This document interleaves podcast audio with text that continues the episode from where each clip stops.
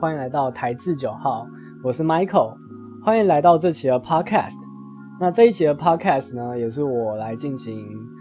主持。那最近的话，有一些比较不幸的消息啊，就是因为疫情，大家各家的酒吧都受到了非常严重的影响。那有些从五月中旬开始停业，停业到现在，也许会停业到八月，也不一定。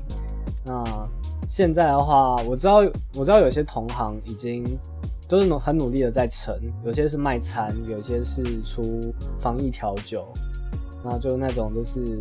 居家调酒，可以把它带回家那一种。那大家都是很努力的在苦撑，然后希望政府或者是疫情可以趋缓，最后解封，大家又可以正常上班。那最不幸的消息就是，我跟 Tony 呢，最近有可能会，这暂时不是调酒师，因为店有可能收起来。现在这这件事情大概是确定了啦。那这段时间的话，我希望可以努力在频道上面，就努力在 YouTube 频道，然后会尽量的出一些新的影片。那 Podcast 的频道也是会努力的出。那基本上现在 Podcast 都是一周一更。那 YouTube 频道的话呢，我现在目前可能是两周一更，那等到之后做起来之后变成一周一更。那最近的话，我跟 Tony 都是努力的在找工作，看是要先找 PT 的工作还是怎么样。那确定的就是暂时会先离开业界，那没有办法，因为酒吧现在就是开不起来。我的话呢，就会。这段时间也是努力的在看书，然后提供更完善的一些资讯给大家。虽然我可能会讲的没有那么好，但也算是我在分享一些我自己学到的东西。虽然我也觉得自己没有很厉害，因为也没有到可足够去教人的那种程度。那有点像是去做一点简单的分享，也许五年后、十年后的我。再回再回来看现在的自己，可能会有不一样的感觉吧。现在的话，就是毕竟我还年轻嘛，那就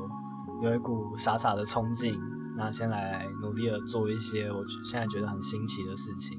也许就跟 Tony 一样，我自己其实也是一个怕无聊的人。那我就是想从事一些比较我自己觉得有趣的工作。如果他这个工作本身不有趣的话，我可能也蛮蛮难做太久，就看看我到底能做到什么程度啊。那目前我其实也不知道说 YouTube 跟 Podcast 我会做到什么时候，也许做到没有题材为止。那希望大家能多捧场。那之后的话呢，大家就努力的分享出去，之后可能会开一些盈利，或者是有一些赞助之类的。那让这个频道有一点点生产力，然后让我们好撑下去，然后或者是我们拿到一些钱之后，我们可以去做一些就是比较新奇的东西，比较好玩的。对，好，那我回到今天的主题，那我们今天要来聊聊何谓艾雷岛的威士忌。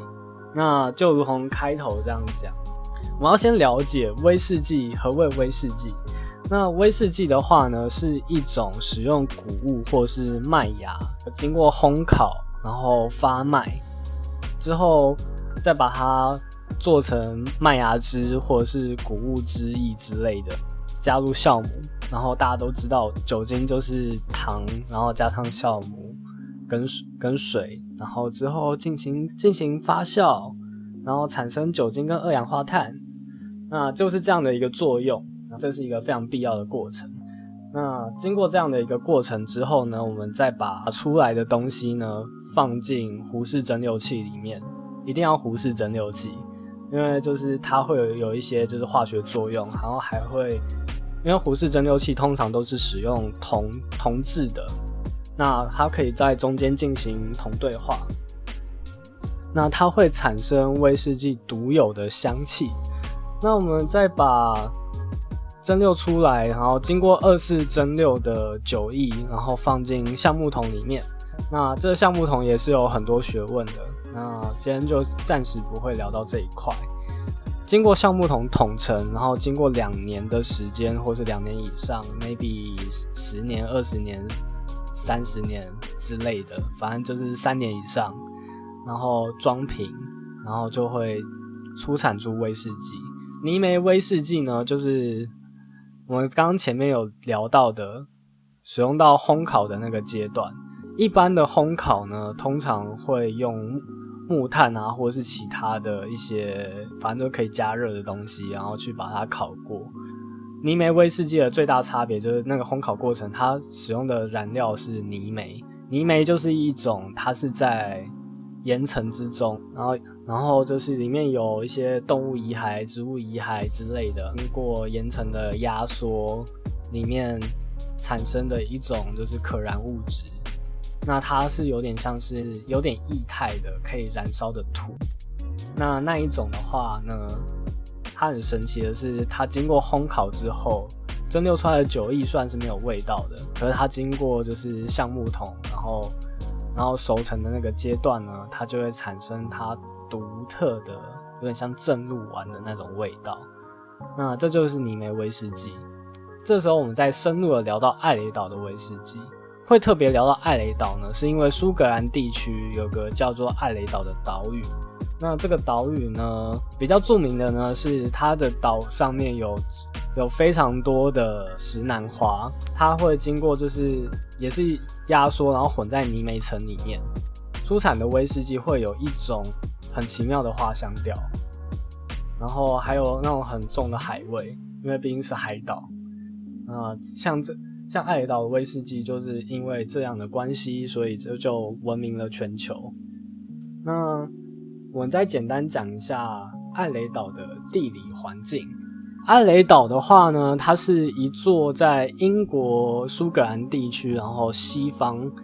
海面的一个岛屿。那部分那边有一有一堆群岛，然后它是比较靠近南部的一一座小岛。然后那附近呢，有像是什么斯凯岛啊之类的，也是非常。非常多，就是小小的岛屿，它比较大一点。那旁边的话也有，也有朱拉岛啊。那那边的话都会有出产一些威士忌。那会特别提到艾雷岛呢，是因为艾雷岛上面有将近九间的酒厂，现在目前有在运作的总共有八间。那如果你今天是刚开始接触威士忌的人的话，就是。一定要去学艾雷岛威士忌，原因是因为就是它上面，因为艾因为整个苏格兰威士忌里面酒厂非常多，那艾雷岛上面它味道那么特别，然后却只有少少的八间酒厂，所以是最好理解的，算是通常我们在就是跟人家讲苏格兰威士忌的时候，一定要先学的就是艾雷岛威士忌，因为它的风味是最明显、最突出的。那通常啦，就是它也是大家最不喜欢接触的一个东西，因为这个东西的话呢，新手刚接触的时候，其实会很排斥这个味道。像我刚开始碰，呃，艾雷岛的酒的时候，我闻到那个味道，我是不太能接受的。主要是因为那个时候我还没有品饮威士忌的习惯。那这是等到我真正入行之后，我才。算是突破心魔去尝试，然后最后它就很神奇，它很像台湾的臭豆腐。你只要你没试过，就觉得说哦，干这个味道是什么东西？然后你试过之后，就会发现哇，它好神奇哦，越臭你越爱，就是一个非常神奇的饮料。嗯，应该说很神奇的烈酒吧。如果你今天是新手的话呢，你要怎么去尝试？我个人建议的话呢，就是艾雷岛呢，它上面的八间酒厂，有一些是专门出产轻泥煤的，有一些是专门出产中泥煤，然后有些是很重泥煤的。一开始如果你不知道怎么选择的话，你可以去酒吧，然后请调酒师推荐给你，或者是说如果你不比较不好意思问，那我个人建议，如果是轻泥煤的话，你可以先从布纳哈本这间酒厂开始试试。那这个酒厂呢，它它酒厂所使用到的水的管线全部都有用不锈钢去包起来，所以它基本上不会混到任何泥煤层的东西，所以它也不会去产生就是泥煤那种分的味道出现。这间酒厂的话呢，是艾雷岛少数就是就是坚持做到非常非常淡的泥煤味。像它的布纳哈本十二年，P 浓度的话，PPN 的浓度其实也才只有个位数而已，那是非常的非常的少。基本上，我个人觉得它的味道是偏太妃糖那种比较香甜的味道。它的那泥煤味浓，那个味道比塔利斯克这间酒厂还要来得轻。好，那泰斯克的话，它其实不是艾雷岛的威士忌，但我我们今天还是会稍微提到它，因为它毕竟味道上来讲还蛮接近艾雷岛的，因为它是在一座在斯凯岛上的一间威士忌酒厂。那我们再回到布纳哈本身上，一开始的话，我蛮推荐使用布纳布纳哈本的十二年。那我刚开始接触的时候是非常喜欢的。等你可以接受布纳哈本的十二年，你就慢慢可以去试试看一些比较中泥煤的东西，像刚刚提到的 Talisker 这间酒厂非常的合适，或者是说有一间酒厂是口伊拉，它的味道就比较偏花香调。口伊拉的话呢，它的泥煤虽然偏重一点点，而且它跟另外两个味道比较重的酒厂。号称 P P N 浓度是一样的啊，另外两间的话呢是 Lagavulin 跟 La Fogue 这两间酒厂，就是 p p 浓度是一样的，但它但是泥煤味的展现的方式是截然不同的，是重非常多的那一种。那如果你慢慢可以接受泥煤味的话，你可以慢慢的从这几间开始尝试。一样就是我个人建议是，刚开始尝试的时候一定要先试他们。的经典款，因为首先就是通常经典款会比较便宜，也是最能代表他们酒厂精神的酒款。因为以一个威士忌酒厂来说，如果我今天出的经典款，应该算是最多人会去购买的。那它也是最有必要去凸显酒厂精神的一个品相。如果你喝一喝呢，喝到你觉得。要种泥煤才可以满足你的话，我个人觉得比较偏那种，就是有种被打击的、打击到的那种感觉的话，那你可以试试看，像是阿贝这间酒厂，因为如果你有兴趣的话，也可以去查查阿贝的酒厂，它也是非常具有酒厂故事的一间酒厂。啊，我是个人是蛮喜欢它里面那只狗狗，虽然现在已经过世了。啊，这这是题外话。那阿贝这间酒厂呢？它基本上它出的每一支酒都有故事，它每个系列都有它的故事。我觉得如果你今天是喜欢喝一边喝酒一边讲故事的话，阿贝算是蛮适合的一间酒厂，因为它的，因为它基本上它会每一年都会出一些新的主题，而且它的味道是比较直接的。那如果阿贝还不能满足你的话，我个人是建议你可以尝试看看，有一间叫做布莱迪的酒厂。布莱迪酒厂呢，它是一个非常懂得行销的酒厂。那它也是号称就是它使用的大麦都是艾雷岛本地生产的大麦。那这间酒厂很极端的是，它只生产两种两种版本，一种就是完全没有泥煤味的那一种威士忌。另外一种的话呢，就是那种重到非常夸张、极度夸张的那一种系列，瓶身是全黑的。那我记得也有港口的那个系列，瓶身是透明的。那都可以尝试看看。我个人是推荐布莱迪酒厂的黑瓶身的那个系列。那通常里面的泥煤味浓度都是破百的。我记得有一些是一百出头，有一些是会重到大概两百多。那它的泥煤量都是非常夸张，因为像阿贝的话，我记得泥煤最重好像也才六十几吧，我没有记错的话。那它它跟布莱迪是有很大的落差。如果你一开始呢喝到艾雷岛的威士忌呢，我个人是建议啦，就是刚开始接触威士忌的，你可以尝试用 Highball 这种做法。就是倒一点威士忌，然后里面加大量的苏打水，然后加一点冰块，然后下去搅拌一下，让它的味道就是可以飘出来，然后味道酒体会被打开。这样的喝法有个好处，就是你一开始在接触威士忌的时候，觉得它的味道非常的重。这样的做法呢，可以提升酒就酒的层次感，然后同时让它整整个酒体变得比较清爽，然后比较好入喉，然后你会喝的比较开心一点，因为不是每个人都能接受浓度大概三四十帕的威士忌，然后有一些可能原酒的话会到五六十度。那 high 勾这个做法，我个人非常推荐。那如果你是比较喜欢纯粹一点的话，纯饮也是非常合适的。如果你家有那种蚊香杯，也可以直接纯饮，然后或者是里面加一两滴的水进去，做一点水合作用，然后让酒体打开，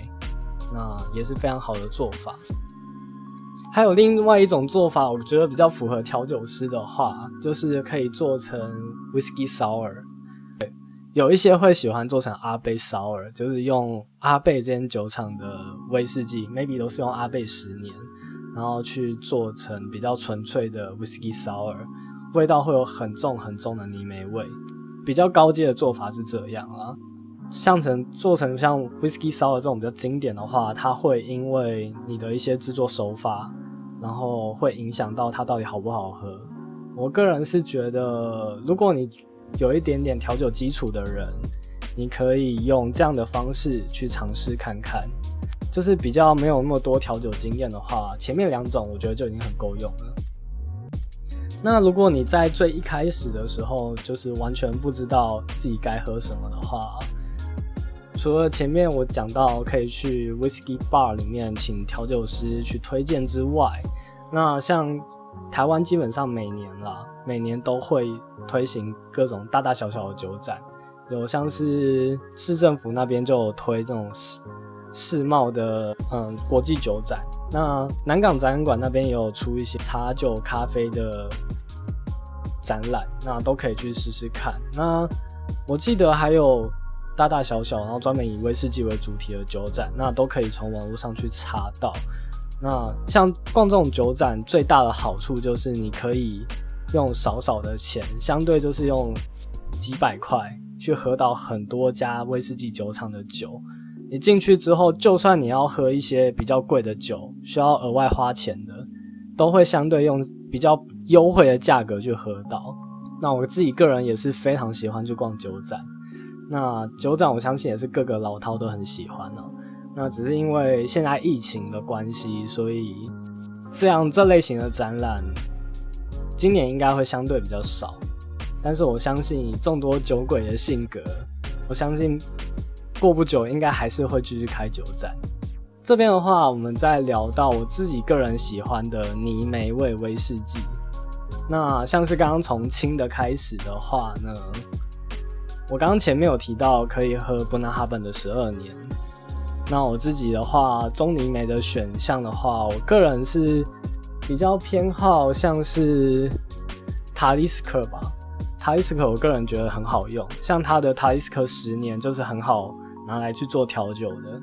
我自己很喜欢的一个做法，比较老派的做法，就是用塔利斯克的威士忌，然后加上琴酒，maybe 是 Tangery Ten 下去做调和，就这两种材料，然后不用特别混，不用特别加冰块，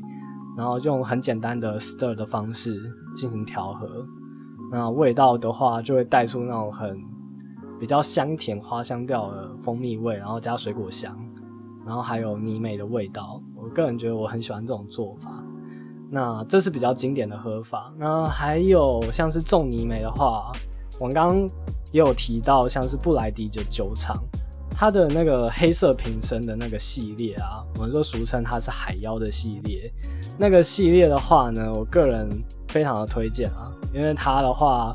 我个人是觉得有一种很独特的火药味。那我跟 Tony 都非常的喜欢，我们有的时候会在店里偷偷喝一点那种东西。因为那个系列呢，通常都卖很贵，你去外面酒展买的话，maybe 都是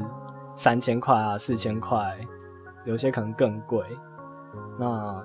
真的啊，这类型比较贵的酒，真的有时候真的要在店里才能喝得到。我们自己有时候也不太舍得花钱。啊，这是这是题外话。我自己觉得在家里面，我最喜欢、最常用的喝法应该是直接纯饮了。我个人是比较能接受比较纯粹的味道，因为用闻香杯呢，透过闻香杯去把它的味道收集起来。我个人对威士忌的概念是这样。那威士忌的话呢，通常有百分之八十它的味道是来自于香气，那有剩下的百分之二十呢，才是它来自它的酒体。用这样的方式，我自己是觉得最能体现威士忌的味道，而且你自己可以随着自己喜好加一两滴水进去，然后就可以喝到一些它潜藏在酒液里面的那种香气。那前面也有提到把它做成 whisky sour，那我觉得也是不错的做法。虽然我自己是比较没有偏好这么纯粹、这么纯粹都使用到爱雷岛威士忌去做。因为我个人自己在做就是那种有泥煤味的 whisky sour 的时候呢，我自己习惯就是把它跟调和式威士忌混在一起，就可能有一部分是使用爱尔岛的威士忌，有一部分呢是使用调和式的威士忌，把它去做比例上的一些调整，让它的味道上不会有那么重的泥煤，但同时又带有就还是有它该有的味道。不会这么强烈，而且味道比较平衡一点。大家如果像是我以我自己来说的话，我自己是常常去做在网络上面查一些网酒厂的资料。大家也可以从就是就网络上面去找，就是像是威士忌达人学院上面有各式各样的专门在讲威士忌的。那种酒厂故事啊，或者是他们推荐的经典款式，都可以从上面去了解。我自己的话，也是在这方面做很多功课，那才有办法做比较系统性的了解。那其实大家其实喝多了，就会大概知道说，就是这几间酒厂是什么，或者是就是跟反正就交流久了，你一定会知道。那也会属找到一些你属于你自己偏好的喝法，也欢迎。大家就是在底下，就是可能留言啊，或者是寄信，可以说一些这个自己的感想，或者是